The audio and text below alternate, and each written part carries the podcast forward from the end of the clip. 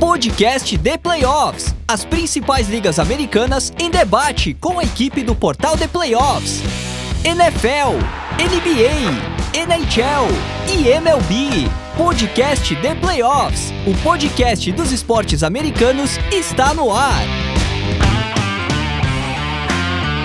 Fala galera que curte a MLB. Eu sou Ricardo Pilat e hoje estou aqui no podcast The Playoffs, o podcast dos esportes americanos do portal The Playoffs, para falar de MLB, edição número 132 do nosso podcast. Estou substituindo o nosso Gabriel Mandel, né, que vinha na apresentação e que recentemente é, foi mais uma vez pai, né? Teve o nascimento da sua filha, do seu segundo filho, né? Uma menina. Então, desejamos toda sorte e saúde para sua filhinha, para a família. E por aqui eu vou tomar o lugar dele durante esse período aí de licença paternidade, que deve durar algum tempo. Farei a apresentação do podcast de MLB é, durante a temporada. E hoje trago aqui mais uma vez meu grande amigo Luiz Felipe Sassini e também uma novidade que é o Rodrigo Fidalgo participando também com a gente pela primeira vez. Daqui a pouco apresento os dois. Só lembrando que este podcast do The Playoffs é também editado pelo estúdio WPcom, para você que está buscando algum lugar aí para fazer podcasts, encontrou o lugar certo, é a WP, um espaço para gravação e edição de podcasts, videocasts, áudios comerciais, sala com tratamento acústico, quatro microfones, monitor de LED e também estrutura para gravações à distância, à distância, o que é o nosso caso aqui, né? Estamos todos em partes diferentes do Brasil, enquanto a WP fica lá no Rio Grande do Sul. Mas para você que é do Rio Grande, dá para conhecer lá a estrutura e usar a estrutura física também. Manda mensagem pelo WhatsApp 54996205634. Aí você fala com o nosso amigo Pix, ou Pic, como ele gosta de ser chamado também. Manda mensagem, fala que ouviu o podcast The Playoffs e que quer saber mais sobre a WP. Ou então entra no site grupowpcom.com.br barra estúdio. E todo, todas essas informações estão aqui na descrição do podcast também, caso você não tenha conseguido anotar. É, vamos lá então, hoje falaremos de trade deadline, né? Porque estamos gravando logo depois do fechamento do mercado do MLB, nesse dia 1 de agosto. O programa está indo ao ar no dia 2, né?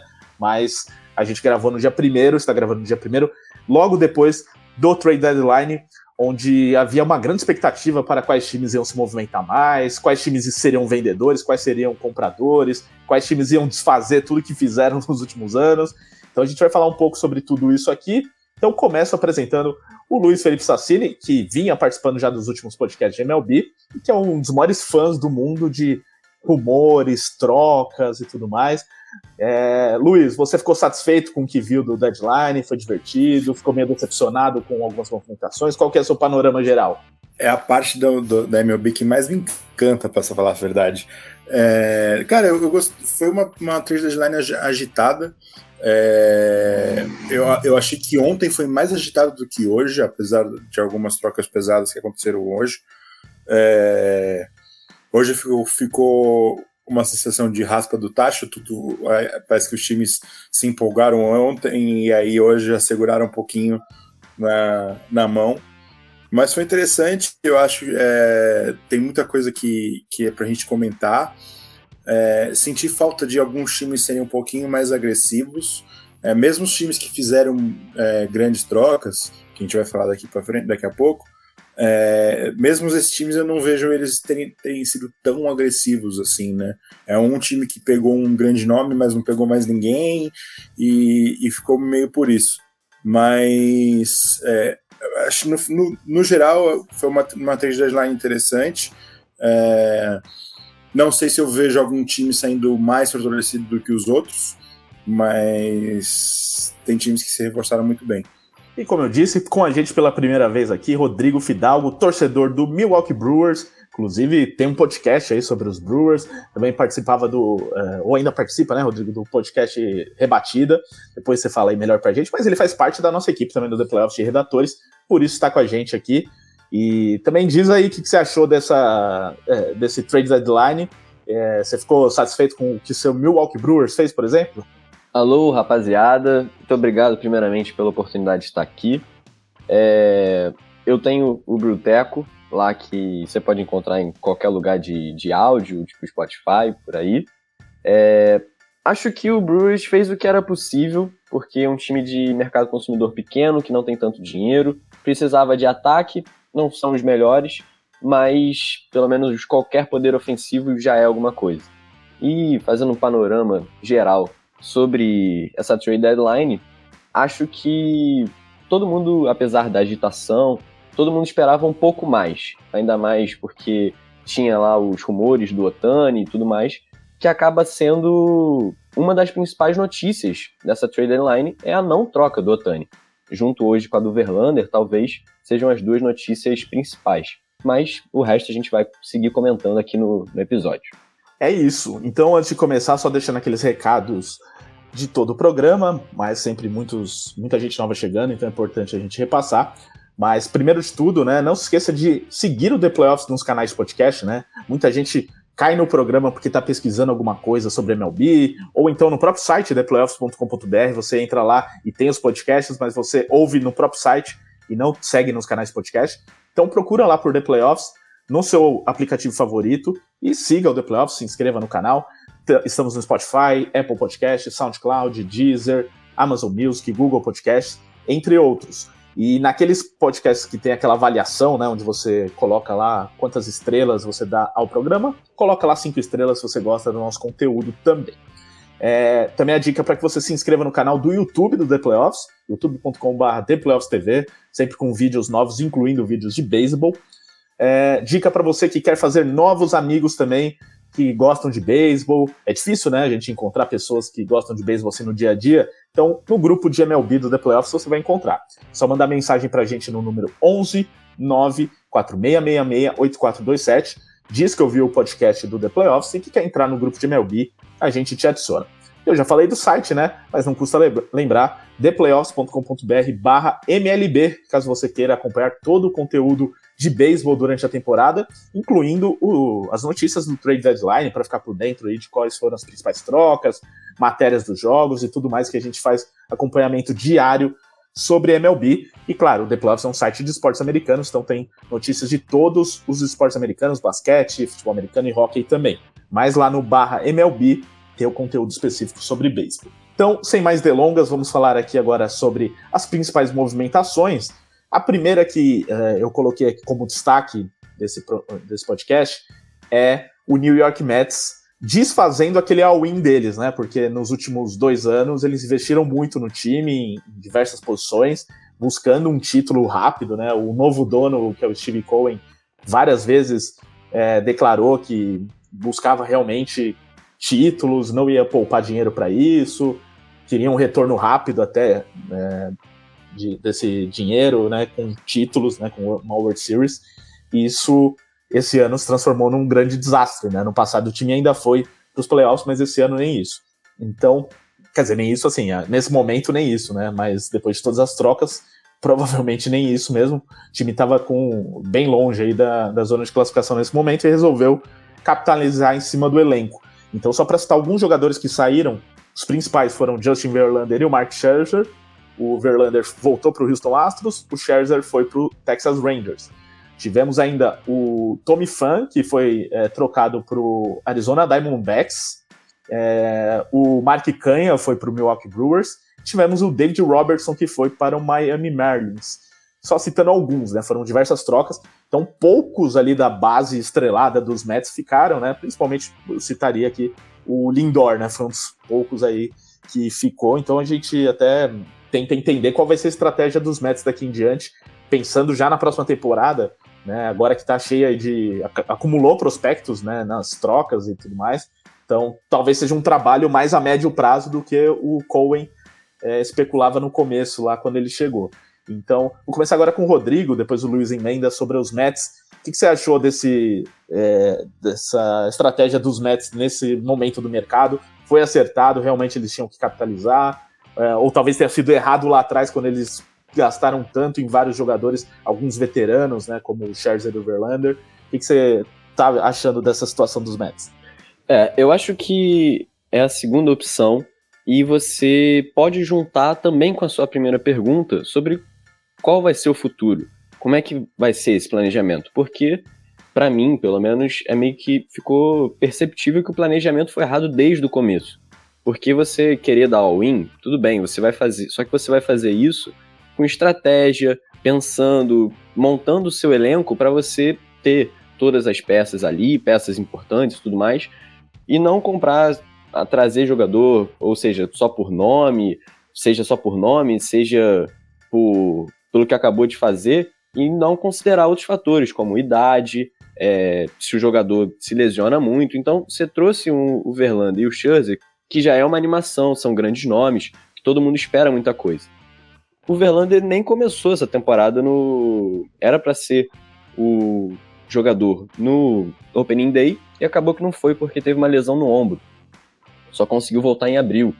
É, o Scherzer também não teve grandes números esse ano com os Mets. Acho que começou errado desde o início. E agora, respondendo para esse futuro, é, obviamente, eu acho que eles vão ter, teriam, né, com todos esses prospectos, começar um rebuild ali, fazer talvez o primeiro rebuild grande assim dos Mets, para aí sim começar as coisas devagar para conseguir ter resultados no futuro. Mas vai depender de como que o Coin vai fazer, se ele vai surtar na, na off-season e querer investir tudo no Otani. Só que o problema é que o Otani quer ganhar agora, e não lá em 2026, né? Então, o Cohen vai ter que pensar muito bem, junto com todo o front office, para poder desvendar aí esse mistério, essa estratégia que os Mets vão adotar daqui para os próximos anos. É, eu, eu particularmente acredito que a, esse approach que o Mets é, teve nessa, nessa deadline os mantém longe do Otani, né? Eu, eu não tenho tanta certeza que todos esses rumores que estão saindo que o Otani quer ficar na Costa Leste, que ele deve ir para os Dodgers, é, é, certo. Porque quando abrir a, a, a, Foreign Off-Season e abrir o mercado, é, vão ter muitos times que vão fazer oferta para ele e ele pode acabar escolhendo é, um leque de dentro de um leque de times muito grande e vai variar muito de quais jogadores estão em cada time, é uma análise muito grande que ele vai fazer. Só que, que nem o, o Rodrigo falou, é, se o Otani parar hoje e olhar esse, esse time dos Mets, é, até vai ver o Pete Alonso, vai ver, vai ver o Lindor, é, tem jogadores interessantes, mas é um time que hoje tem uma rotação totalmente é, depenada, que não vai ver uma, um, um, uma força é, em conjunto para ser uma, uma rotação é, que vai dar medo para os times e vai levar esse time do Mets longe nas próximas temporadas. E aí eu tenho minhas dúvidas se o Tani vai querer ir para os Mets. Pode ser que os Mets também, é, com do jeito que eles abriram dinheiro, né? Apesar que eles estão pagando, ainda vão pagar boa parte do salário do Scherzer e do Verlander. É, talvez com esse dinheiro a mais, né? Ainda mais com o, o Cohen, é, eles têm um caminho para convencer o Otani ainda a trazer outros jogadores e reformular o time rapidamente. Na minha opinião, o Mets vai demorar um pouquinho mais. Mas, mas eu acho que eles fizeram certo no final das contas. Né?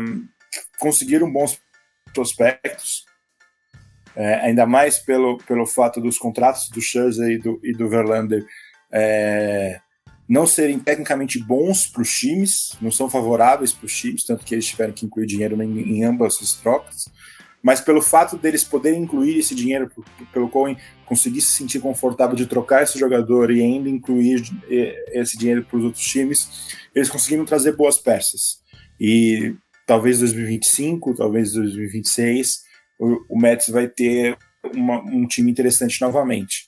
Então, no geral, eu achei uma, uma, uma deadline coesa e que os Mets fizeram é, trocas interessantes. Eu até cheguei a cogitar a possibilidade deles trocarem o Pete Alonso também, né? Afinal, o rebuild não, não vai ser fácil, então pode ser que o Alonso teria um valor hoje que ele não vai ter numas próximas deadlines. Então, mas no geral, achei uma boa, uma boa deadline dos Mets. É, eu só para completar, eu ia falar também que o Pete Alonso quase, né, teve muito rumor aí que poderia sair, mas acabou ficando, né? Vamos ver como é que vai ser nessa para a próxima, porque também concordo com o Luiz. Acho que não vai ter o mesmo valor que poderia ter tido nessa.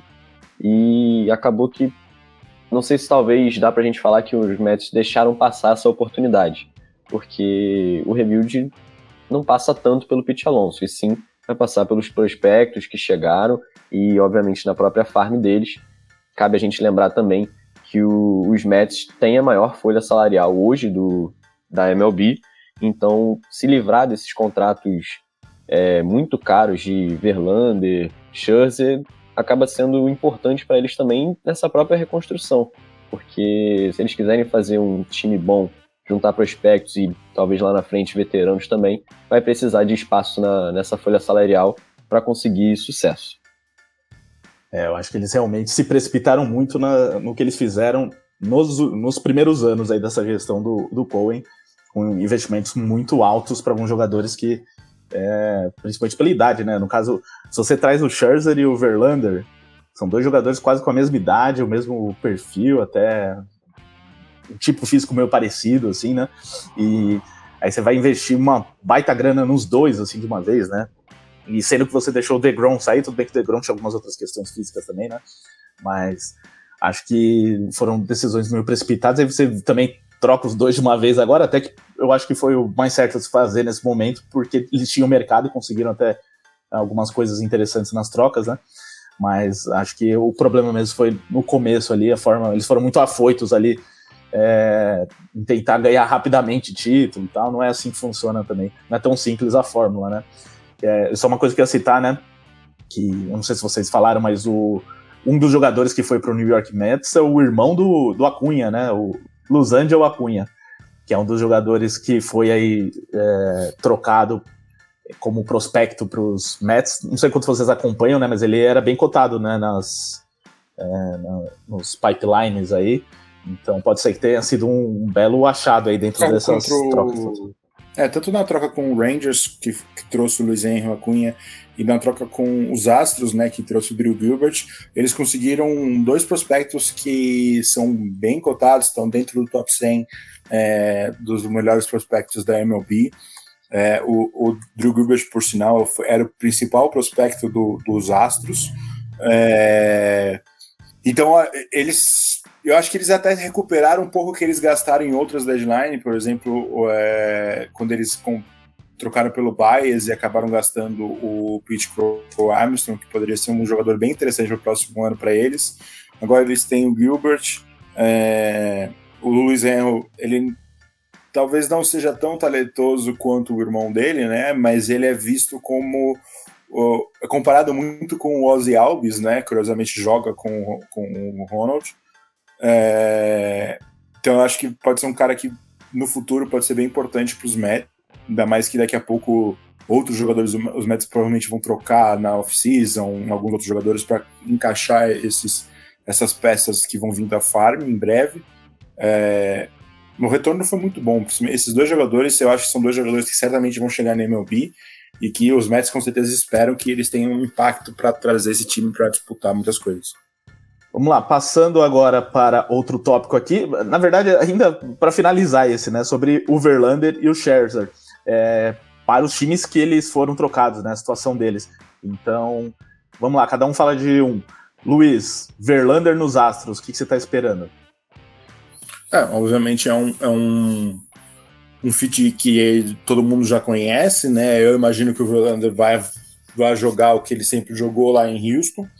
É, a, acredito que a, a, chegada do Verlander coloca os Astros como favoritos da, da Liga Americana? Não.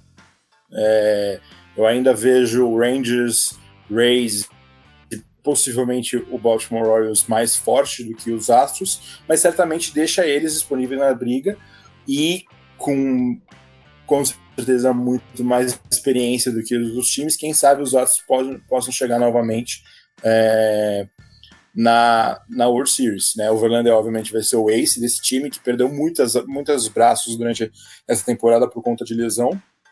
Não sei se só ele era o suficiente, que era o que eu tinha comentado na, na, no começo do podcast.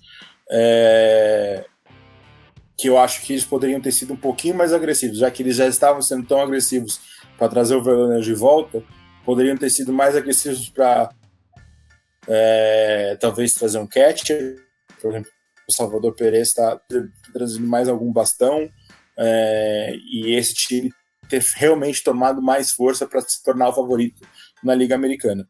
Mas no geral é, então, é um movimento interessante.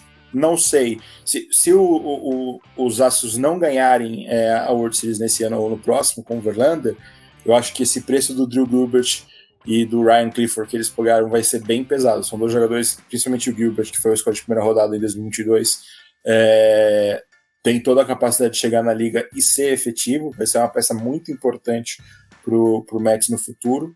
E se esse título não vir, eu acho que esse é, é aquela troca que vai ficar pesada, sabe? Tipo, os Astros vão ter um, um caminho mais, mais longo para se recuperar de, um, de, uma vida pós-Verlander sem esses prospectos. É, eu tô até é, curioso para ver como vai ser esse retorno do Verlander, mas é curioso também pensar que os Astros deixaram ele virar free agent, né, negociar aí com o mercado, e foi para os Rangers, agora ele volta com o contrato dele é, é que Mets. eles não pagam boa parte, né? É, tem, é a questão. tem um acordo, né? O tem um acordo em relação a isso. O, Mets vai pagar boa parte do, do, do, do, restante do contrato, inclusive se o, se o, o Verlander chegar no, no incentivo de strikeouts do ano que vem, eles, o Mets paga o contrato de a parte de 2025, que são quase 50 milhões. Então, basicamente, os Astros estão recebendo o Verlander por um valor que para eles é muito mais tranquilo mas se é suficiente, suficiente ou não, né, não sei. E acho que eles, se eles estão realmente querendo ganhar de novo, pensando que é um time que ganhou duas vezes não há muito tempo, inclusive o atual campeão. Se eles tivessem tão, tão pensando em ganhar de novo, eles poderiam ter sido mais agressivos e aí sim ter um time que poderia ser o melhor da, da, da conferência e talvez o melhor da MLB. É, não, é, eu ia comentar isso, que talvez fosse mais lógico eles oferecerem um contrato pro Verlander no começo da temporada, tudo bem que agora vai pegar por um valor melhor, né? Mas teria mantido ainda um, um jogador importante do, do Farm e é, vai, ganha um título esse ano e depois sim começa uma reconstrução a partir do seu elenco das ligas menores, né? Mas agora, nesse caso, vai ser realmente um uh, mais um all-in aí pros Astros, mas eles têm um elenco forte, eu acredito que eles possam sim brigar pelo título novamente.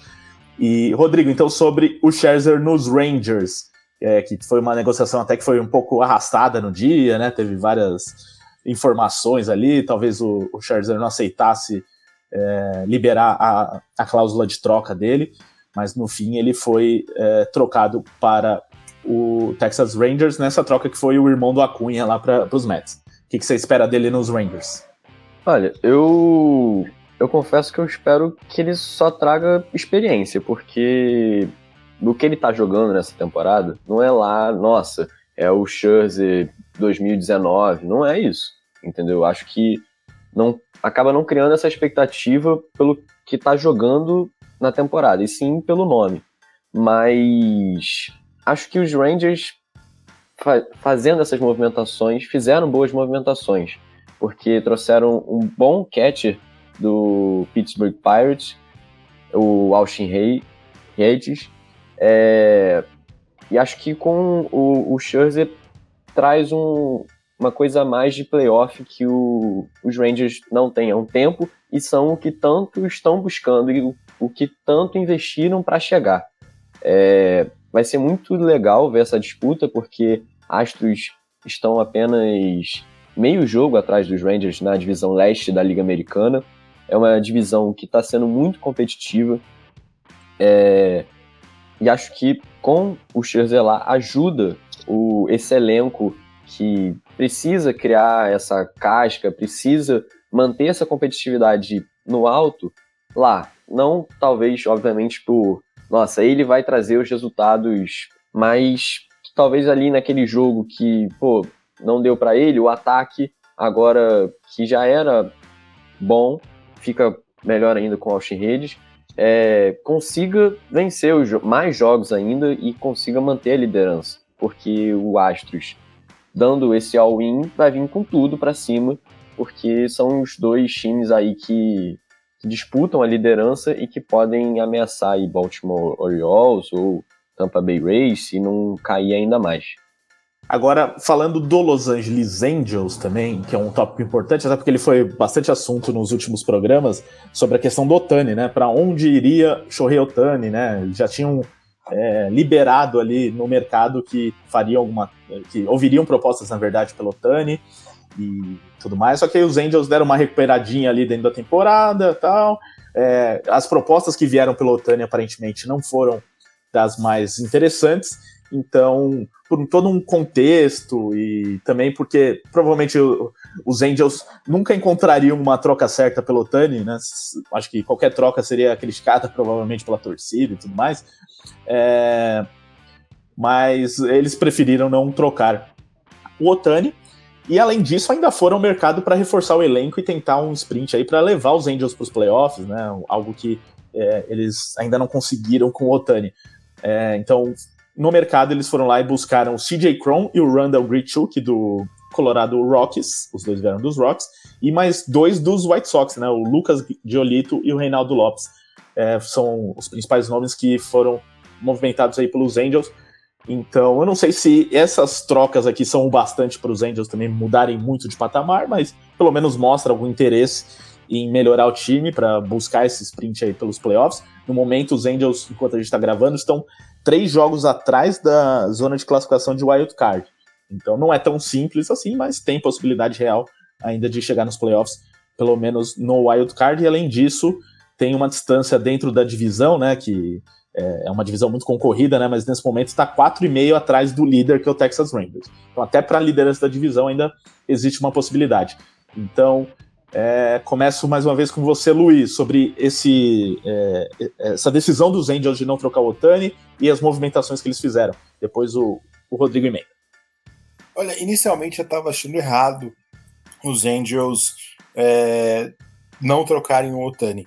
Mas o time foi recuperando um pouco de, de chão aí nessa disputa e a, e a classificação é totalmente possível.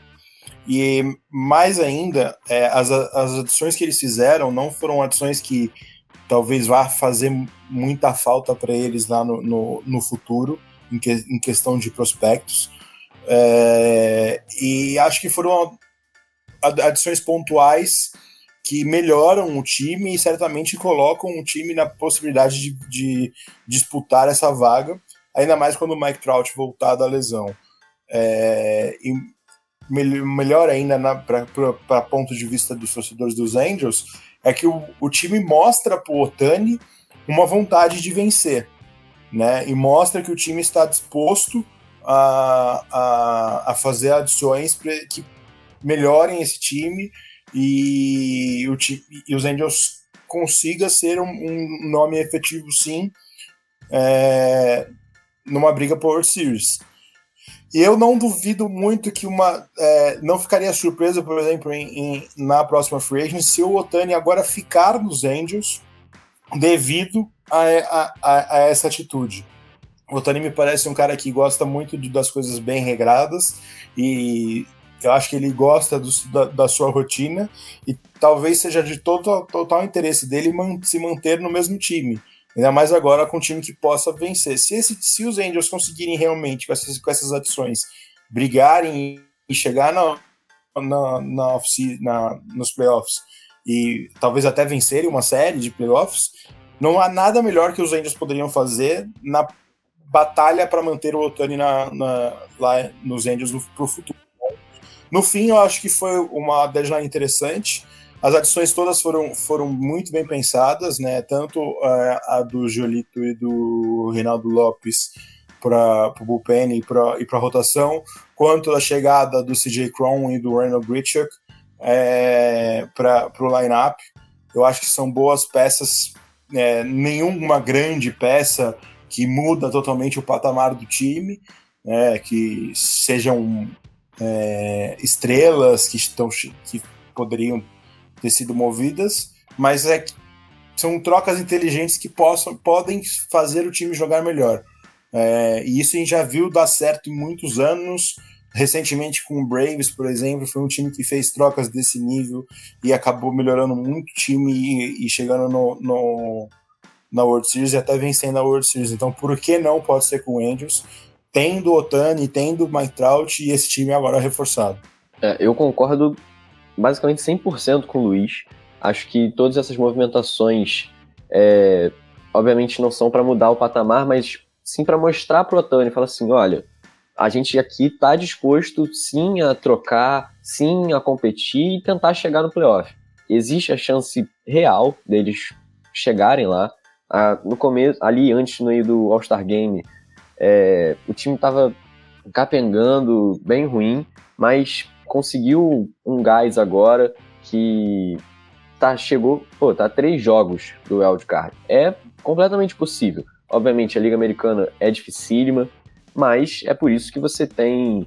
É por isso que você torce por ter um Otani no seu time, o Mike Trout quando voltar, e você adicionar o CJ Crown, que é um jogador que eu gosto muito, que sal, pô, cansava de bater no Brewers enquanto jogava pelos Rockies.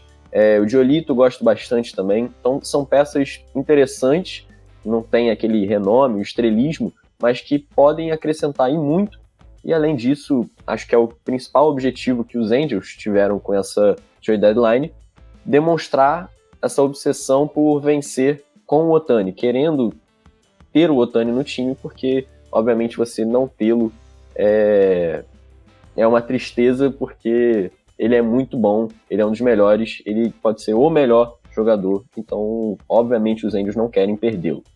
É, o mais interessante mesmo para os Angels é não é nem para agora, é realmente na hora que o Otani virar free agent, se ele vai querer renovar. Então foi mais um, um, movimento nesse sentido mesmo e que pode ser que convença o Otani. Como disse o Luiz, eu acho que é bem possível que o Otani é, seja um cara ali que esteja mais interessado em ficar, não tem tanta ambição assim de sair, de jogar para outro time. Quando ele escolheu os Angels, inclusive tinha diversas outras propostas, ele escolheu os Angels já pensando em, em todo o pacote ali que viria é, até a questão de fuso horário ali, com o Japão para as transmissões, né? Então tá tudo ali meio perfeito. Só precisa que os Angels comecem a competir, né? Algo que até hoje eles não conseguiram, mesmo tendo provavelmente dois dos cinco melhores jogadores da MLB nos últimos anos. É, então, é, essa situação dos Angels, vamos ver se eles conseguem brigar por playoffs ainda esse ano e se conseguem manter o Otani pra, por mais tempo depois, quando ele for ao mercado. Agora, eu queria falar sobre o St. Louis Cardinals, que é um time que tinha muita expectativa nessa temporada e em dado momento eu ainda acreditava que era possível que eles revertessem essa situação, mas não conseguiram até agora, estão na lanterna da divisão central aqui dos times dos meus amigos, e mas tem um baita elenco, né? Ou tinha, porque agora é, se livrou de vários desses jogadores. O time não deu certo esse ano, né? Aquela coisa não dá certo, mas pelo menos eles conseguiram manter as duas principais estrelas, né? O Arenado e o Goldschmidt, mas trocaram né, nesse, nesse deadline o Paul DeYoung e o Jordan Hicks, os dois para o Toronto Blue Jays. O DeYoung que foi hoje, o Jordan Hicks acho que no final de semana. É, o, teve também o Jack Flaherty, que foi para o Baltimore Orioles, e o Jordan Montgomery, foi para o Texas Rangers. Então, quatro dos principais jogadores aí acabaram trocados. É, então, essa eu vou passar. Agora vamos alternando aqui, mas é, Luiz, fala aqui sobre essa situação dos Cardinals. Se você acha que é, eles foram bem em não trocar o Arenado, por exemplo, que era um dos nomes mais especulados para ser negociado, e acertaram, e se acertaram também nos nomes, nos, no que conseguiram em troca, se era realmente um, é, um momento que eles precisavam fazer essas trocas, mesmo tendo um time que poderia estar brigando por algo, é, só que não deu liga para esse ano. O que, que você acha aí do, da estratégia dos Cardinals no mercado? eu particularmente teria trocado mais se eu fosse é, o general manager dos Cardinals. É óbvio que não é teria fácil trocado o Arenado. Mão. É, teria trocado o Arenado, teria trocado o Goldschmidt, teria trocado o Tyler Já ia pro rebuild total. É, e iria, teria ido pro rebuild. Obviamente não é fácil você trocar é, esse, todos esses jogadores na mesma janela, né? É óbvio que é um impacto muito pesado, mas foi uma janela que os valores das trocas estavam muito altos né? Os retornos por, por, por, por, por jogadores desse nível estavam muito bom e era uma chance, talvez a melhor chance do St. Louis de reformular o seu, a sua farm é, e reconstruir um, um time competitivo para o futuro. É, por que eu digo isso? O, os Cardinals têm uma rotação hoje que não existe. O Adam Wainwright provavelmente está no último ano, vai se aposentar após essa temporada. O Jack Flaherty foi embora. É... Os prospectos que subiram não foram tão bem, não, não vejo eles com potencial para se desenvolverem e depois se tornarem peças interessantes, talvez para o bullpen, mas é, não vejo essa ele se tornando esses fatores é, positivos para o futuro. E você perdeu uma chance, por exemplo, de trocar. Talvez o Arenado talvez se poderia manter, porque é um contrato longo, que o time poderia voltar a competir ainda com ele né, no elenco. Mas, por exemplo, o Paul Goldschmidt tá mais tá envelhecendo. A gente até falou aqui no, nos podcasts, nos episódios atrás, é, eu, e o, eu e o Mando, a gente até falou sobre o, o, o Goldschmidt talvez sendo uma das principais peças que poderia ter sido movidas e acho que teriam muitos times interessados e, e não, não, não, nada se correu por esse sentido. Não trocaram o Dylan Carson, queriam muito pelo Dylan Carson e eu não vejo ele sendo um cara para o futuro da equipe. Não trocaram o Tyler O'Neill.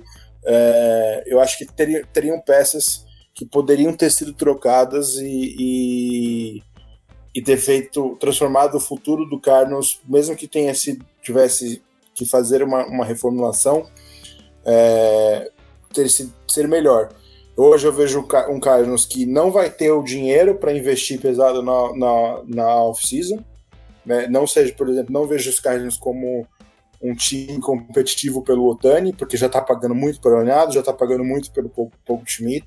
E não vejo esse time sendo reformulado e para ser um competidor é, realista, né? Talvez disputar uma, a, a, divisão, porque essa divisão, bem como a gente estava é, falando aqui no, no, antes de começar a gravação, é, o, Fidalgo vai concordar comigo, é uma divisão que está sempre muito aberta, não tem hoje um time que é, controla a divisão, se espera muito que o Reds, e, é, no futuro, com esses jovens que estão chegando, consigam montar e talvez competir, mas ainda não é essa certeza. É, então, tanto o Brewers quanto os Cubs têm peças no, no, na, na farm para chegar e que podem transformar o time é, num time para dominar a divisão, mas é isso, ainda não é nenhuma certeza por nenhum lado. E eu acho que os Cardinals perderam a chance de ouro de reformular esse time e talvez daqui uns dois, três anos ser esse time que poderia dominar a divisão no futuro. Aí, Rodrigo, até se você quiser, já que você foi citado, se quiser comentar algo em cima, mas aproveitando o gancho, tivemos é, nessa, nessas trocas duas coisas que eu queria citar, que uma é o Flaherty nos Orioles, e eu queria que você dissesse se você acha que o, o, time de Baltimore deveria ter tentado ousar um pouco mais nas negociações aí, porque basicamente foi a única troca aí dos Orioles, e é um time que até está surpreendendo na temporada pela campanha é, um pouco acima do que. Já era um time que brigaria para o playoff, provavelmente, mas atualmente é o time de melhor campanha da Liga Americana, né? Então, realmente é um pouco acima da expectativa, mas até por isso, né? Poderia ter pensado em arriscar um pouquinho mais aí para brigar realmente por título esse ano. E até falando também dos Blue Jays, né? Para manter na divisão leste da, da Liga Americana, porque também está envolvido nessas trocas aí, pegaram o De Jong e o Hicks, e basicamente foi tudo que o time de Toronto fez. É outro time que você acha que poderia ter arriscado mais, ou já tem um time forte bastante, e aqui só reforçou em algumas peças é, pontuais. Então, é, Orioles e Blue Jays, além da, da divisão central da sua Liga Nacional. É, eu achava que. Eu já estava preparado para acordar um dia com o Arenado nos Dodgers porque eu não estava esperando que fossem mantê-lo. Também achava que ia para o rebuild total, mas, e assim, também não fico triste com eles nessa posição, sabe? E em último local, em último lugar na, na, na divisão. Mas. Pelo contrário, né? Exatamente, pode ficar lá à vontade. Mas eu já estava preparado para Arenado ser trocado. Talvez o Paul Goldschmidt também, vendo na visão do próprio atleta, é, pode ser que para ele seja uma temporada perdida, porque é um cara de muito talento, mas como o Luiz falou, tá envelhecendo e, cara, ele precisa né, estar competindo, times competitivos precisam ter ele no time e praticamente uma temporada perdida para um cara que, que já tá aí envelhecendo. Os Orioles é, movimentaram basicamente com pitchers, foi isso. É, sonharam com o Dylan Cease e acordaram com o Jack Flaherty, Flaherty, sei lá como vocês queiram falar. É... Cara, não é no nível do Dylan Cease, entendeu? O, o... Eu vou chamar de Jack, porque o sobrenome dele é muito complicado para mim.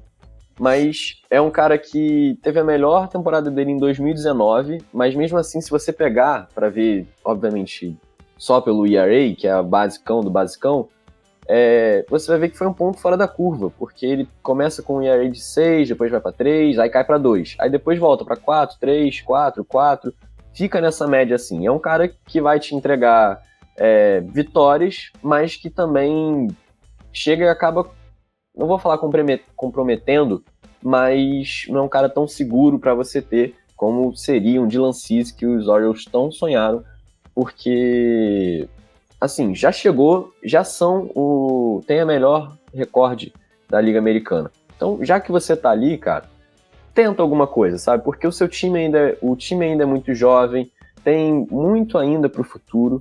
Então, daria para você tentar alguma coisa a mais, para você ousar, sabe? Não ser tão conservador. É, fazendo uma comparação, é, por exemplo, eu torço Botafogo. Ninguém esperava, nem eu mesmo, que o meu time tivesse na liderança do Brasileirão. Mas já que chegou lá, tenta, entendeu? Tenta alguma coisa, porque pode ser difícil, pode ser qualquer coisa, mas você deixa de ser um sonho para ser uma realidade. Então, acho que os Orioles poderiam ter, ter tentado mais, ter ousado.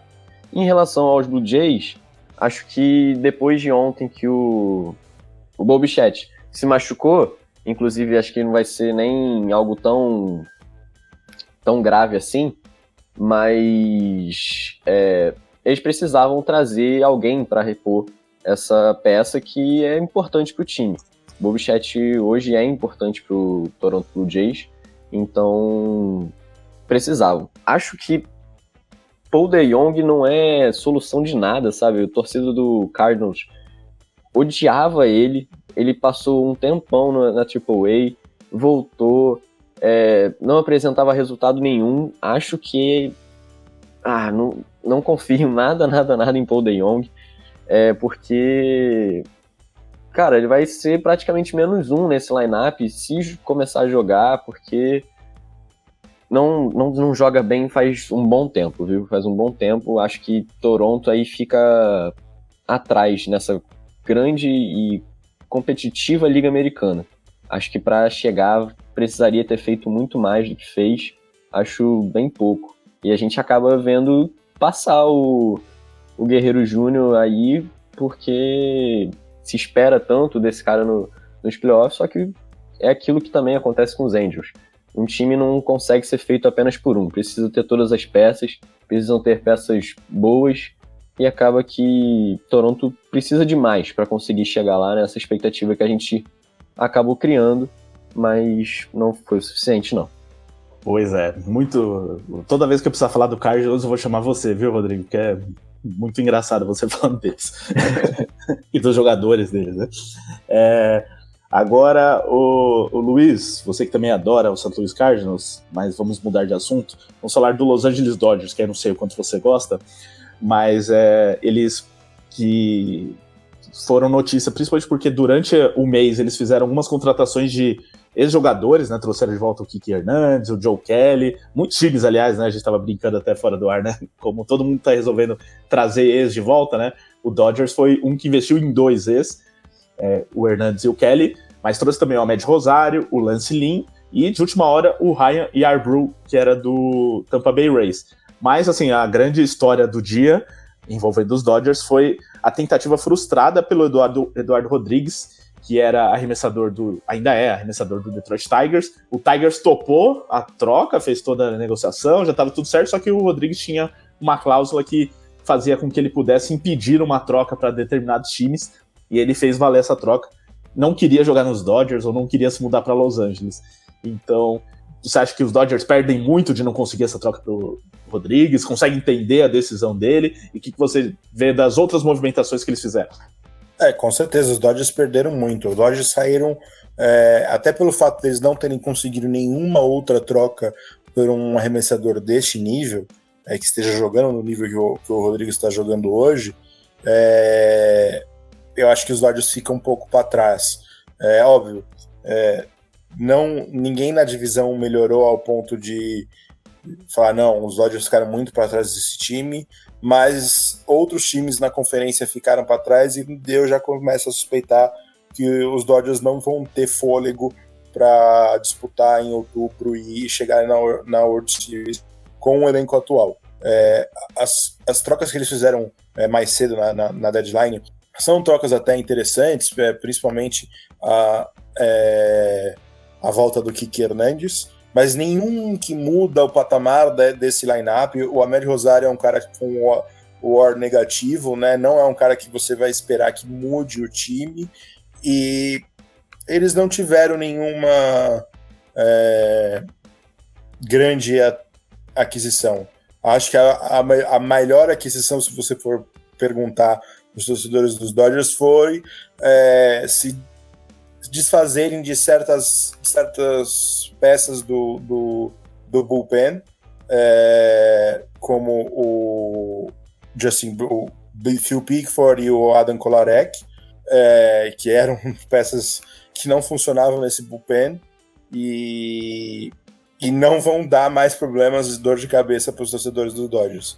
É, óbvio, ainda, eles ainda conseguiram o Lance Lynn, mas ainda assim eu acho que essa rotação ficou mais fraca do que o, o torcedor gostaria. O, o, Ryan eu não vejo como uma peça muito efetiva no, no, no futuro. É, então eu acho que a, o Rodrigues não ter, que, não ter bloqueado a troca é um fator que atrapalha e acho que está no direito do Rodrigues. O Rodrigues parece que quis ficar no Detroit né, é, por lá, ele não queria se afastar da família. Ele é um cara que tem uma opção de contrato que é bem possível que ele opte ou até renegocie com, com os, os Tigers nesse momento é, para ficar para os próximos anos. E ele tinha um, um, uma cláusula de não troca, né, que ele poderia bloquear a troca para 10 times. E com essas declarações de hoje, eu não duvido nada que todos os times são times da Costa Oeste. Então eu entendo, o Rodrigues é, faz, é da parte dele, é, é, ele já ganhou uma World Series, então ele não é um cara que também está caçando um, time para ganhar um anel. Então ele pode ter, podia muito bem estar tá dentro do direito dele. E agora vamos ver o que, quais são os próximos capítulos. Para o Tigers é ruim se ele não permanecer é, depois dessa temporada, porque o, o, eles não têm a, o direito de botar a qualifying offer no Rodrigues no final da temporada se ele optar por sair do contrato, porque ele, ele recebeu a qualifying offer do, do Boston em 2021, então ele não está elegível para essa qualifying offer esse ano. Então, se ele sair, os Tigers talvez perdem muito por ter não ter conseguido uma troca para ele hoje. É, eu tava pensando justamente nisso, dos 10 times que ele escolheu serem todos ali da, do Oeste, né? Pelo jeito ele quer ficar é, mais pro lado leste mesmo dos Estados Unidos, porque é a única, a única eu, possibilidade de você querer jogar nos Tigers. Eu né? chuto que seja. Que, eu, eu chuto que sejam os 10 times do Oeste, né? Rangers, Astros, cinco, é, é, Ace, Mariners, Angels, Dodgers, Giants, é, Diamondbacks, Colorado Rockies e San Francisco Giants a minha mente fanfiqueira diz que ele também não quis ir por causa da World Series 2018. Mas é só uma fanfic que eu criei e tô torcendo para isso ser verdadeiro. Para ele dar uma declaração amanhã. Eu odeio os Dodgers por causa da World Series 2018, esfreguei título neles. Tô doido pra sair isso. Pro entretenimento seria ótimo. Pro entretenimento seria ótimo. Mas eu acho que foi realmente é, um caso que ele não quer. Ele quer ficar na, na costa leste e ficando ou não nos, nos, Tigers na próxima temporada, eu imagino que ele se mantenha por esses lados, né? Então, o Oeste parece não é do interesse dele porque ele quer ficar perto da família. É, também o Verlander é um que estava sendo especulado nos Dodgers e pelos rumores ele não estava muito afim também de ir para os Dodgers, preferia ir para os Astros voltar onde ele já jogou e tem também uma rivalidade ali, né, Astros Dodgers é, também. Eu acho, eu, acho que, eu acho que os Dodgers perderam uma. Já que eles já tinham conseguido o Lean, eu acho que eles perderam uma oportunidade de ter ido em nomes que sejam mais rentals do que, do que jogadores que podem ter um. Como o, o, Rodrigues poderia ser um rental, mas ele tem a opção de ficar no contrato né? Se ele, por exemplo, vê que ele não vai ganhar o que ele mais do que ele já ia ganhar é, numa free agency. Então, ele poderia ficar nesse contrato. E os Dodgers, acho que depois que eles tentaram, não conseguiram o Rodrigues, me parece, ainda mais pelo, por todos os, os reportes que saíram, que os Dodgers foram atrás do Cease, que é outro cara com controle, outro cara que, que ia ser muito caro e não é uma negociação fácil. É, no momento que o Rodrigues não acontece, eu acho que eles deveriam ter entrado na briga pelo Flaherty, é, ou ter, desde, a, desde lá de trás, ter entrado, é, trocado pelo Montgomery ontem, é, ter visto outras peças, é, talvez de nomes mais é, menores, mas alguém da rotação do Royals, alguém da rotação do Ace, né? não precisa ser um grande nome, mas nomes para reforçar a sua, a sua, rotação. O Michael Lorenzen próprio, já que não deu o Rodrigues, com o próprio Tiger tinha, tinha a opção do Lorenzen, e que acabou indo para o Phillies. É, eu acho que eles focaram muito em um tipo de jogador para rotação que eles não conseguiram com o bloqueio do, do Rodrigues e ficaram a ver navios. Agora, ainda fica no, ali no Oeste, né, em times que provavelmente o Eduardo Rodrigues não gosta, mas o San Diego Padres, o Rodrigo, eles fizeram também algumas movimentações hoje que até me surpreenderam, porque os Padres estavam naquela entre serem vendedores ou compradores e tal, estão numa situação bem delicada no momento aí, com também chances remotas de ir para playoffs nesse momento, mas resolveram é, investir no time e com isso eles fizeram algumas negociações. Então eles trouxeram dos Pirates o Rich Hill, já com 300 anos de vida, o, o Jiman Choi também estava nos Pirates. É, além disso, ainda o Scott Barlow veio dos Royals, ele que é reliever, e ainda é, trocaram com. É, trazendo dos Merlins o Garrett Cooper e o Sean Reynolds. Então, assim, foram diversas negociações, todas hoje. Então, parece que os padres esperaram até o último dia mesmo para saber o que, que, eles iam fazer no mercado e resolveram investir. Só que não fizeram nenhuma grande contratação, né? Então, é, pelo menos na minha visão, nada de grande coisa aqui dessas negociações todas. É, então, assim, como explicar o, a estratégia dos padres aqui na sua visão?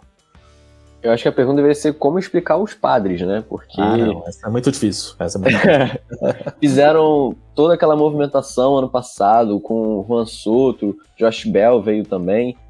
Que, pô, todo mundo. Josh Hader, tirou o Josh Hader dos Brewers. É... Ele é um lá que podia ser trocado e não foi, por exemplo, né? Pois é, Agora... é, pois é. Eu, não, tava tendo, pra você ter uma ideia, tava tendo rumor que os Brewers poderiam trocar pelo Josh Hader de, de volta. Eu falei assim, pô, pelo amor de Deus, gente, calma aí. Não tem como. É, enfim, porque colocou essa expectativa todo ano passado, flopou. É, esse ano tá num limbo assim que você. É exatamente isso. Você vai, você vai atrás de jogador, você vai começar um rebuild, vai admitir que deu tudo errado e começar do zero. O que, que você vai fazer? E acho que essas negociações, os nomes que você falou, elas não modificam nada esse cenário, sabe? Eles só ficam assim, cara, tá, fez isso, e aí? Sabe? Diman Choi é a solução de alguma coisa, sabe? Eu gosto dele. Eu gosto do Diman Choi, acho um cara legal, super simpático e tudo mais, e gosta, gostava de bater no Brewers também. Ele jogou no Milwaukee, inclusive mas não é solução, tá vindo de uma lesão de tendão de Aquiles, é uma lesão complicada. Rich Hill, você comentou, pô, é, eu fui até ver a idade do, do cidadão aqui, meu computador ficou maluco, mas. 40 não, e tantos 43 anos. 43 anos. 13 terceiro, décimo terceiro time dele na MLB. Pois é, 43 anos. Então, sabe, você, você fica nessa parece que não saiu do lugar. Parece não, não sai do lugar. Porque tá cinco jogos atrás do wildcard e também são cinco jogos atrás dos Dodgers na liderança da divisão oeste oito da jogos, Liga Nacional. Oito jogos e meio da, da, dos Dodgers. Isso, perfeito, é que eu tava olhando no wildcard, foi mal. Então, sabe, o time não se mexe, continua nesse limbo, o torcedor fica confuso, a gente fica mais confuso ainda porque não entende o que acontece lá em San Diego. Ano passado, aparentemente, teria tudo para ter um, uma grande pós-temporada. Pô, chegando com o Han Soto, o Han Soto não dá certo. Josh Hader até volta a jogar um pouco bem, mas não é o mesmo. Então, fica nesse limbo que se você fica sem saber o que é. Como explicar? Essa, essa é a definição. Como explicar o San Diego Padres? É, se você me dá a opção de, de dar minha opinião sobre isso, Ricardo, é, claro. eu, eu, como eu falei, para mim a trade deadline é uma da, um dos acontecimentos da MLB que mais me interessam. E eu acompanho muito o AJ Preller e o Jared Poto, que são dois dos GMs que mais trocam na, na liga. O que, na minha opinião, aconteceu, que eu acho que é um erro por parte do Preller, mas o que, na minha opinião, aconteceu foi o time tentou forçar até é, hoje que alguém desse um overpay pelo Josh Hader e pelo Blake Snell. Isso não aconteceu, porque apesar dos, do, do, dos valores altos das trocas, as opções de, de arremessadores na liga eram várias, é, existiam muitas opções na liga. Então, quando o Peller pede muito por esses jogadores, provavelmente os times devem ter ido por outro caminho. E aí, quando ele fica sem a opção de, sem a opção de conseguir um retorno interessante por esses jogadores, bate um certo desespero e ele acaba comprando é, peças para tentar brigar pelo wildcard que são cinco jogos para o wildcard, mas são todos os times que estão no wildcard nesse momento, que é São Francisco, Phillies e Arizona é, Diamondbacks, com o Miami, Miami Marlins, o Milwaukee Brewers e o Chicago Cubs brigando de perto para entrar. Ainda com a presença do, do Cincinnati Reds, eles perderem a posição de vitória da, da divisão. É, esses são os times que o San Diego vai brigar nesses próximos dois meses. E com essas, essas peças que eles trouxeram, principalmente as peças do bullpen, é, o Padres tem condições de brigar contra esses times, né, de terem uma campanha melhor que esses times e acabar entrando na, na, na pós-temporada. A questão é que, mesmo que eles entrarem na pós-temporada, eu não vejo os Padres com força suficiente para brigar na, na, na pós-temporada e vencer a World Series.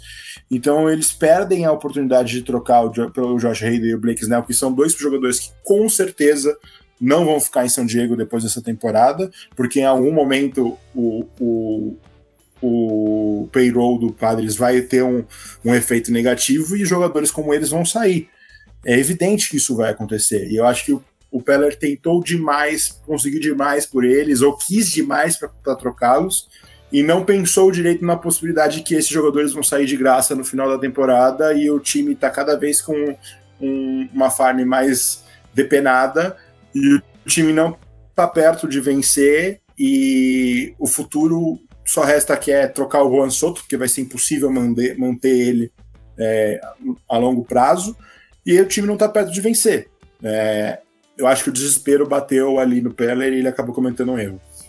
Acho que seria muito mais fácil fazer igual os Mets fizeram, admitir que, ó, deu errado aqui todo o planejamento, vamos começar do zero e, sabe, tá tudo certo. Você não ganhar em 2023, tentar essa, sei lá o que, que eles estão tentando, para ir para os playoffs e não conseguirem nada com o World Series, para ano que vem perder todo mundo, e aí o que poderia ser uma reconstrução para 2026, acaba que o futuro fica muito mais longe porque até conseguir desenvolver ainda é, a farm, conseguir fazer alguma troca, já passou anos e anos. E aí ah, esse futuro que poderia ser talvez, sei lá, 2026, fica longe, né? A questão é que esse erro aconteceu ano passado. É, sim, isso, sim. Já de, isso já deveria ter acontecido, né? De pensar no futuro, de remontar a farm, o ano passado. Mas não, ele gastou tudo que ele tinha restava da farm dele para trazer o Juan Soto e nada veio. E agora eu acho que ele tá numa sinuca de bico que ele não vai conseguir sair tão cedo e muito provavelmente vai custar o trabalho do Peller no futuro. É, realmente, o Diego Padres é muito confuso de entender. Agora, é, Luiz, outro time que também me causa uma pequena confusão é o seu, que é o Chicago Cubs, que teve aí também uma situação de não saber por um bom tempo o que faria, né? Se seria vendedor, se seria comprador e tal. E também é um time que por conta do que rolou durante o mês né, de julho, é, cresceu de produção, entrou na briga aí por playoff de vez, tá na briga pelo menos o wild card, é, decidiu é, investir no elenco. Então não trocou, por exemplo, o Marcus Stroman, o Cody Bellinger, que eram dois jogadores muito cotados aí para outras equipes, e ainda trouxeram jogadores como o Jaimer Candelario, o José Cuas, Então, queria que você explicasse aí como torcedor e analista, claro, é, a estratégia dos Cubs. Se você gostou, se acha que realmente foram é, movimentações corretas, se o time com isso tem chances reais de brigar, brigar para o playoffs e se é realmente o que eles deveriam ter feito. É, na minha opinião, o Cubs precisava de três coisas é, é, efetivas para o time ser realmente um candidato é, perigoso para outubro, que era um power hitter que eles conseguiram no, no Candelário, é, que principalmente poderia jogar na terceira base, primeira base ou outfielder. E, o Candelário faz a terceira base e hoje provavelmente eles mantêm o Mike Talkman é, no outfielder e o Cody Bellinger na primeira temporada, na, na primeira base, e aí o, o, lineup está fechado e eles têm um lineup que pode ser consistente e o suficiente para brigar.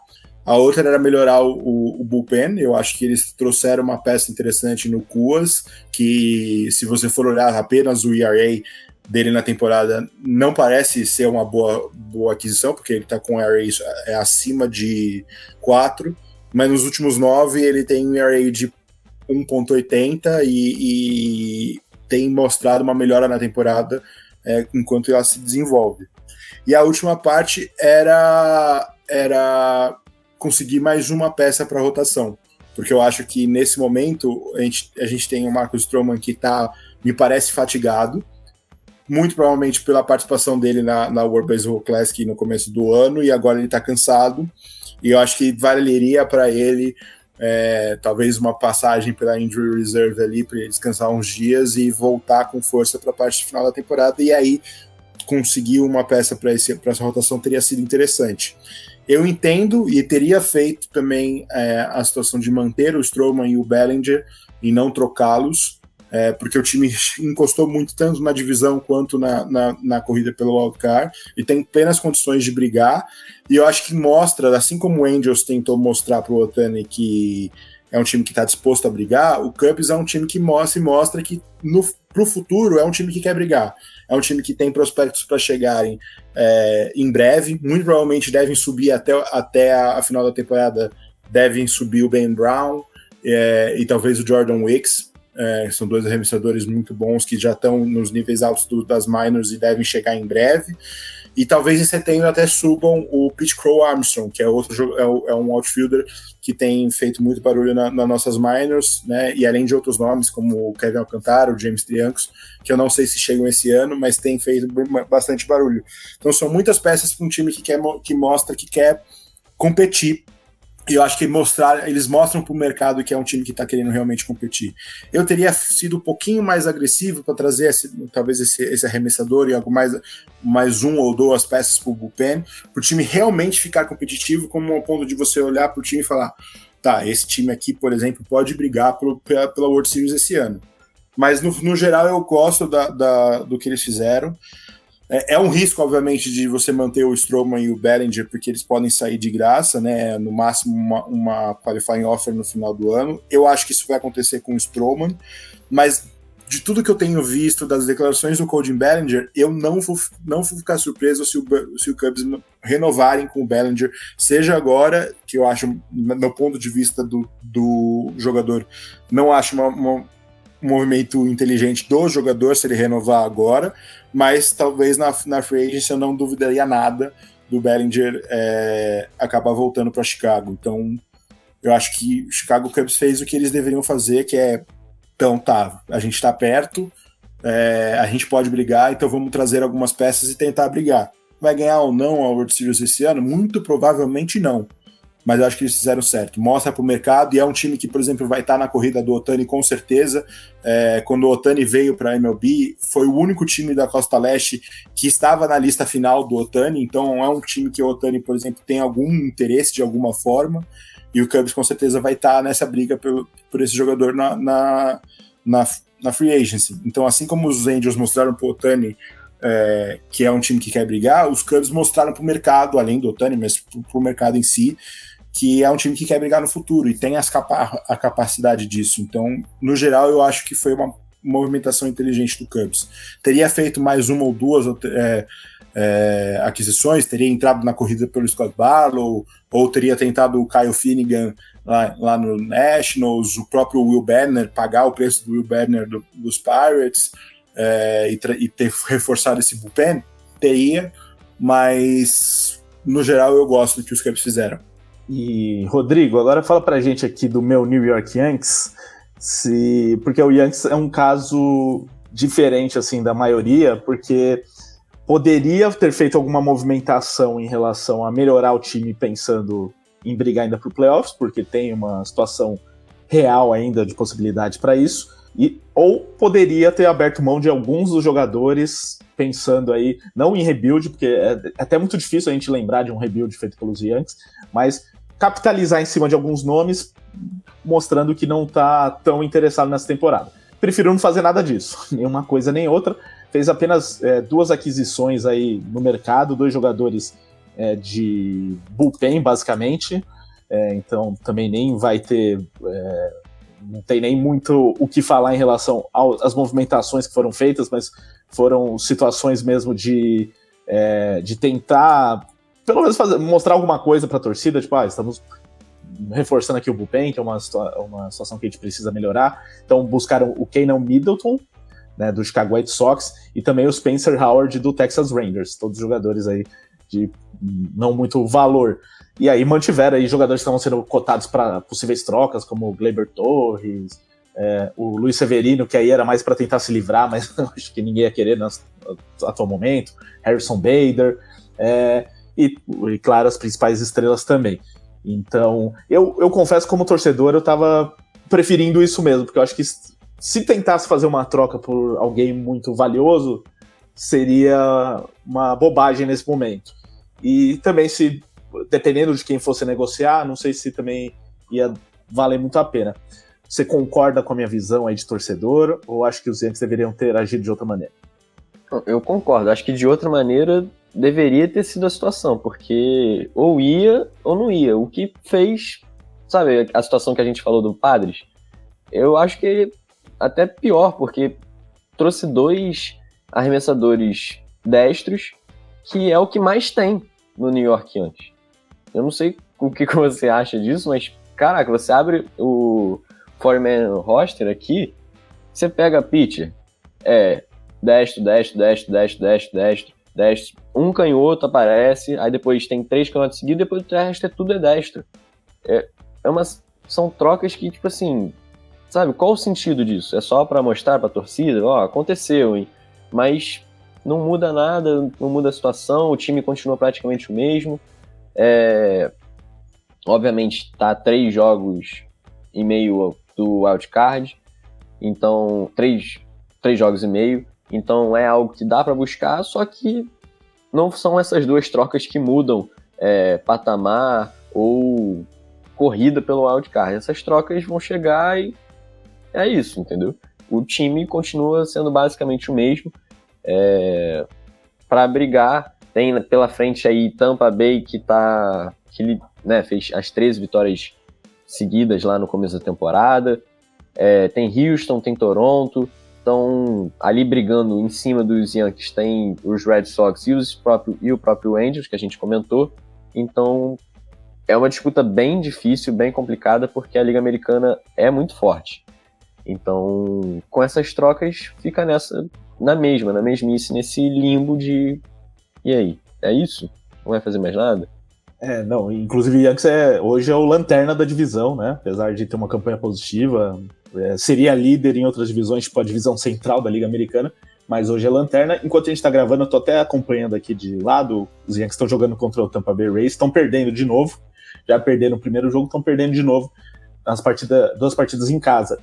E Rondon última... mais uma vez decepcionando, decepcionando. né? Me, me ferrando no fantasy. Exatamente. Então, é, o que eu vejo dos Yankees é que tá todo mundo meio perdido ali. Ninguém sabe direito, não sabia direito o que fazer, porque tem um elenco que em teoria era para estar melhor, né? Só que dentro a divisão é difícil, todos os times são bons, estão bem na temporada. É, e eu acho que tem muitos problemas no ataque, né? Durante a ausência do Judge, isso ficou mais escancarado. Então, talvez não é, ah, vamos trazer uma peça e vai resolver o problema do ataque. É, o Rondon estreou agora, ah, beleza, temos a solução para o grupo de arremessadores. Aí ele vem e não tá jogando nada também. Então, assim, vai investir de novo em outro arremessador cara, em outro jogador cara. O que eu acho é que realmente não precisava ter feito essas negociações de hoje, mas também não perdeu muita coisa, né? Então, sei lá porque que foram atrás dos dois. É realmente para compor elenco.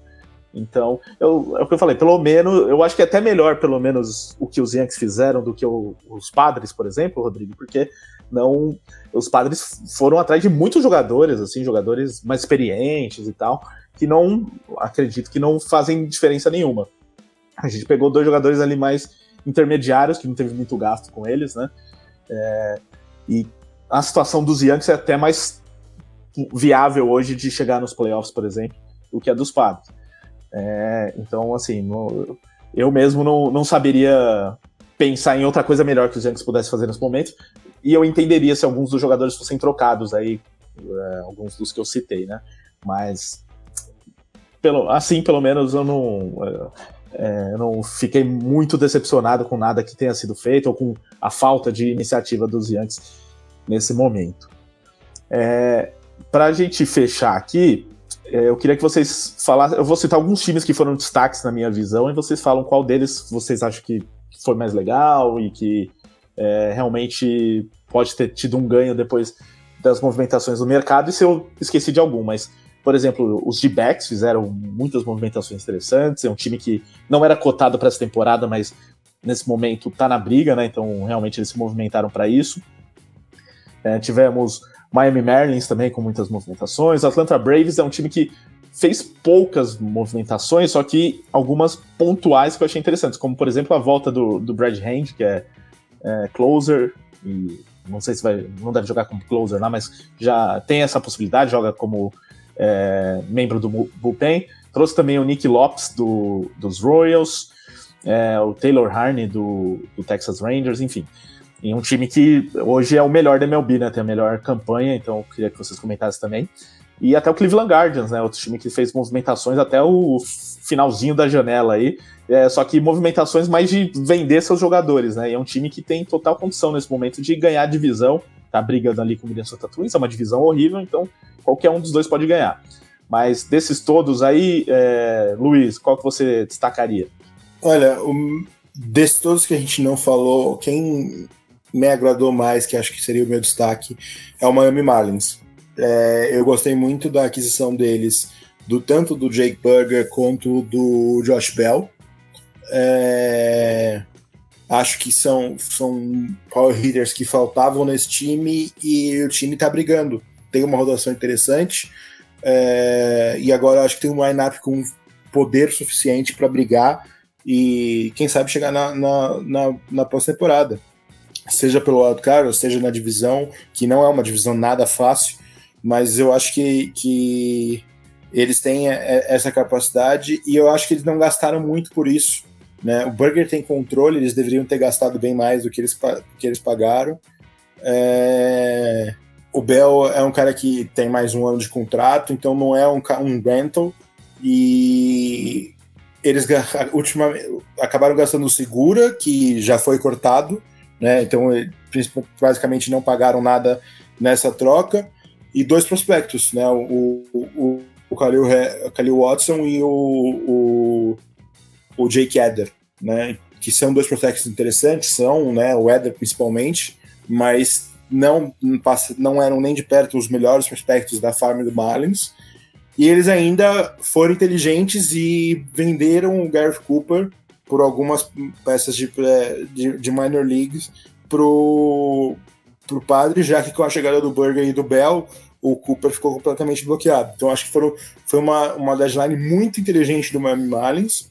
É, não acho que vai botar eles no patamar de vencer a World Series, mas com certeza com a capacidade de chegar na pós-temporada. E como eu sempre digo, uma vez que você chega na pós-temporada da MLB, se você esquentar no momento certo, você pode ganhar a World Series, né? Então qualquer time que entrar na, na, no playoffs tem chance de algum de encaixar, ter um mês maravilhoso e acabar vencendo o título. E você, Rodrigo, qual desses aí ou algum outro que a gente não citou que você destacaria? É, eu acho que o Luiz falou o principal, que eu também ia comentar do Miami Marlins, porque gosto muito, gostei das movimentações, mas o Arizona Diamondbacks também não fica tão para trás assim porque é um time, né, como também o Luiz falou, não era para ser esse ano, é, mas, cara, o Corbin Carroll tem jogado muito bem, concorrente aí para ser o Rook of the Year, né? Eu achava até que poderia ser alguém de Milwaukee no começo da temporada, mas tudo bem. O, eles pegaram o Tommy Fan lá do, dos Mets, que até que tem números interessantes nessa temporada, não é o mesmo jogador, não tinha é, o estrelismo que, que outros jogadores dos Mets têm, mas é um jogador interessante até para jogar ou no off-field, é, ou sei lá, se vocês quiserem botar de DH, mas é um cara com bons números para esse time de Arizona ter dar uma encorpada maior ainda, porque é um time jovem. Então, talvez, né, nessa temporada que a gente tanto falou durante esse episódio, de times que já estão lá, e aí vai fazer o quê? Talvez dar esse incentivo maior, mostrar que, que, alguma coisa pode ser interessante. Eles fizeram uma troca com o próprio Bruce, né? O Chafin foi para foi para gente e o Strelec foi para Arizona. Eu sou fã do Peter Strelec, começou a temporada muito bem. É, é um destro do bullpen ali na sétima, sexta entrada, que até a oitava também, mas deu uma caída agora nesse, nessa metade da temporada, principalmente depois do All-Star Game. Então, acho que é uma movimentação até arriscada, mas que se souber trabalhar e o Strzelec voltar ao que ele jogou esse ano, pode ser muito, muito, muito interessante. É, também teve aí no dia 31, na segunda, é, Arizona pegando o Jace Peterson, que é outro que eu gosto. Quando jogou nos Brewers, era bom, contribuindo não só na defesa, ele jogou, chegou a jogar no, no campo externo, também joga no campo interno, principalmente ali na terceira base. Tem bons números defensivos. É, era ali um dos principais desse time de, de Oakland, que se né, não tem muitos talentos que a gente possa é, dizer. Então, acho que também é uma movimentação interessante para esse time de Arizona, que ali na terceira base é um pouco precário e que dá para fazer ali uma, né, uma sintonia com, com o Carroll também. E além disso, pegaram o Sealdi, o Paul Sealdi, ali com o Seattle, trocando vários jogadores, é, que também chega para encorpar. Então acho que, que a Arizona fez muito mais esse movimento de estou lá, mas também não vou ser maluco, porque tenho um grupo jovem que eu posso competir no futuro, mas vamos ver aí que chegando nos playoffs, que eu acredito que a Arizona é, possivelmente consiga, né? Ele está dentro hoje da classificação para o wild card, mas também chegou a, a, liderar essa divisão oeste da Liga Nacional por muito tempo. Agora está com os Dodgers, mas também ali são, são dois joguinhos de diferença. E Arizona hoje está dentro da classificação para o wild card, mas buscando, quem sabe, ali a liderança que tanto já esteve nessa temporada, que hoje em dia está com os Dodgers da divisão oeste da Liga Nacional, mas está três jogos e meio atrás. Então não é algo também que seja impossível assim de chegar, mas acho que dando essa encorpada que deu nessa trade deadline, quem sabe, né? Sonhar não custa nada. E a última aqui para a gente fechar de vez, um time que trabalhou bem, pode ser, lógico, de todos que a gente citou aqui, um time que trabalhou muito bem, que tá, passou de ano nas movimentações, seja vendedor, comprador ou porque ficou na dele, é, e um time que trabalhou muito mal, Luiz. É, eu acho que eu botar, vou botar como quem trabalhou muito mal, eu vou botar o San Diego Padres.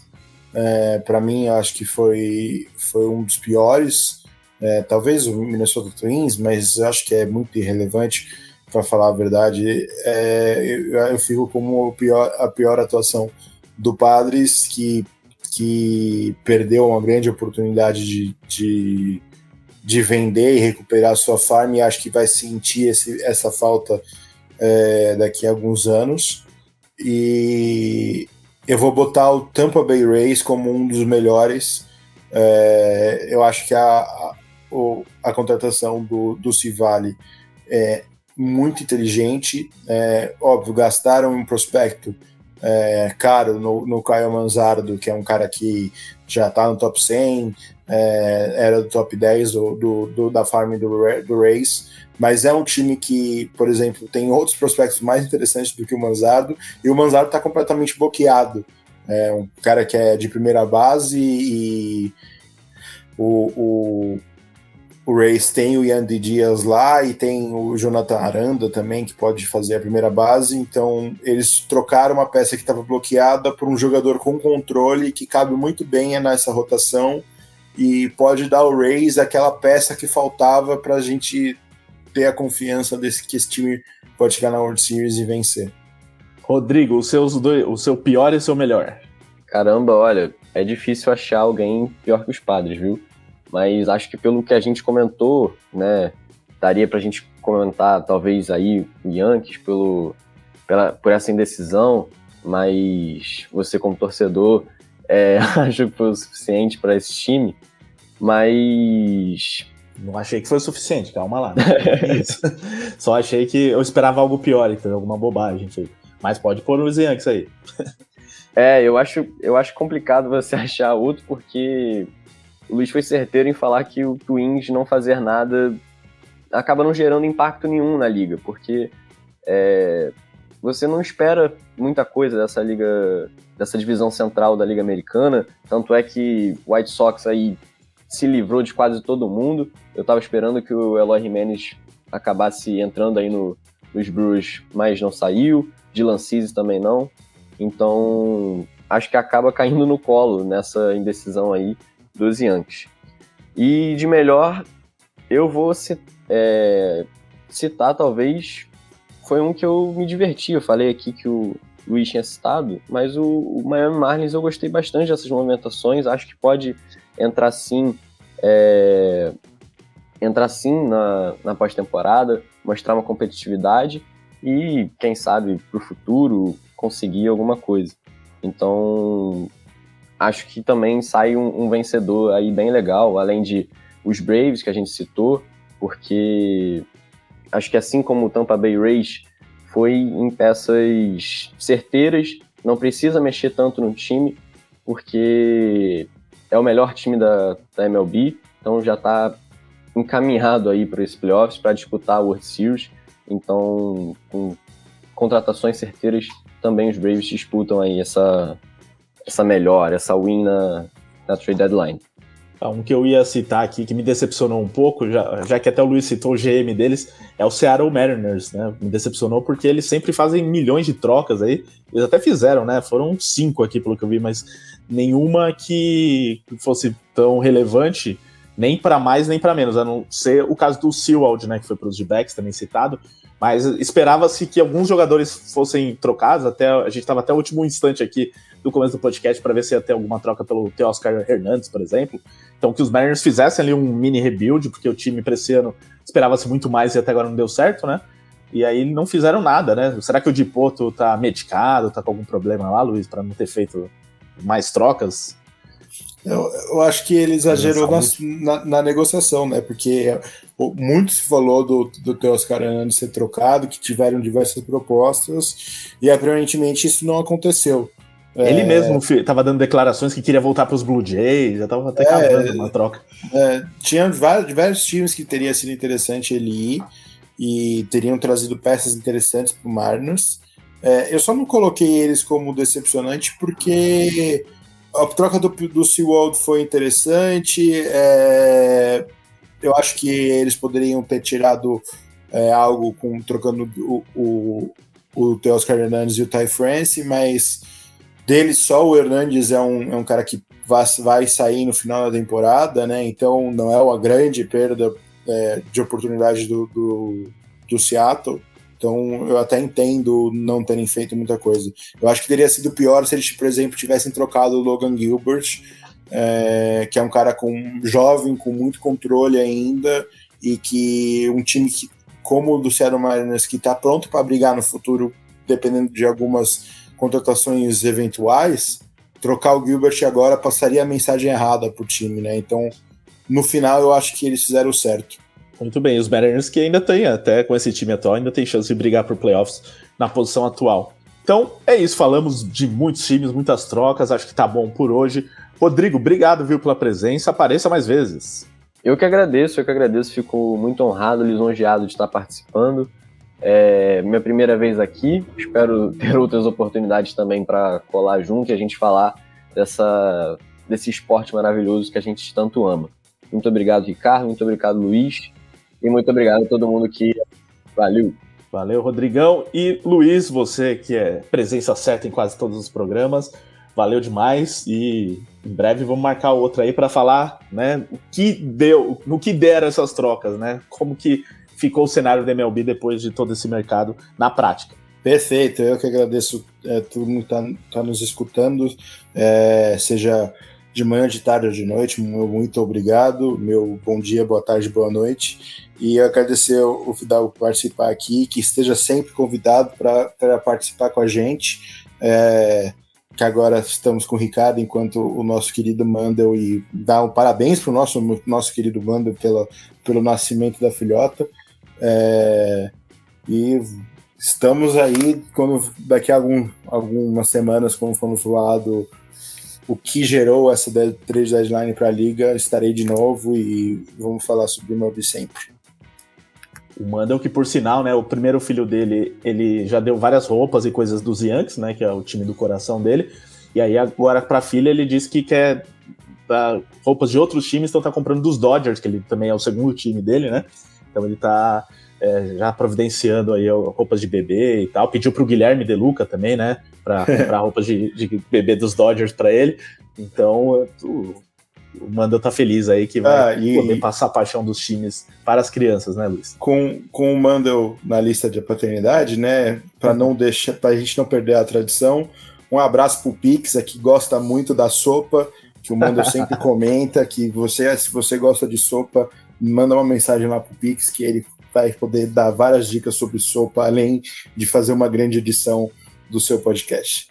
Muito bem lembrado. Então, já aproveitando o gancho, esse podcast foi produzido pelo grupo WPcom da nossa, do nosso querido Pix. Então, se você gosta de podcasts, gosta de sopa, manda mensagem para o Pix no número 54996205634 ou entra no site grupowpcom.com.br barra estude e conheça mais do trabalho da WP. Não tem foto de sopa lá, mas tem foto do estúdio, de toda a estrutura do grupo do estúdio WPcom. Então é isso, gente. Um grande abraço. Nos vemos em breve para falar mais de MLB. Até a próxima.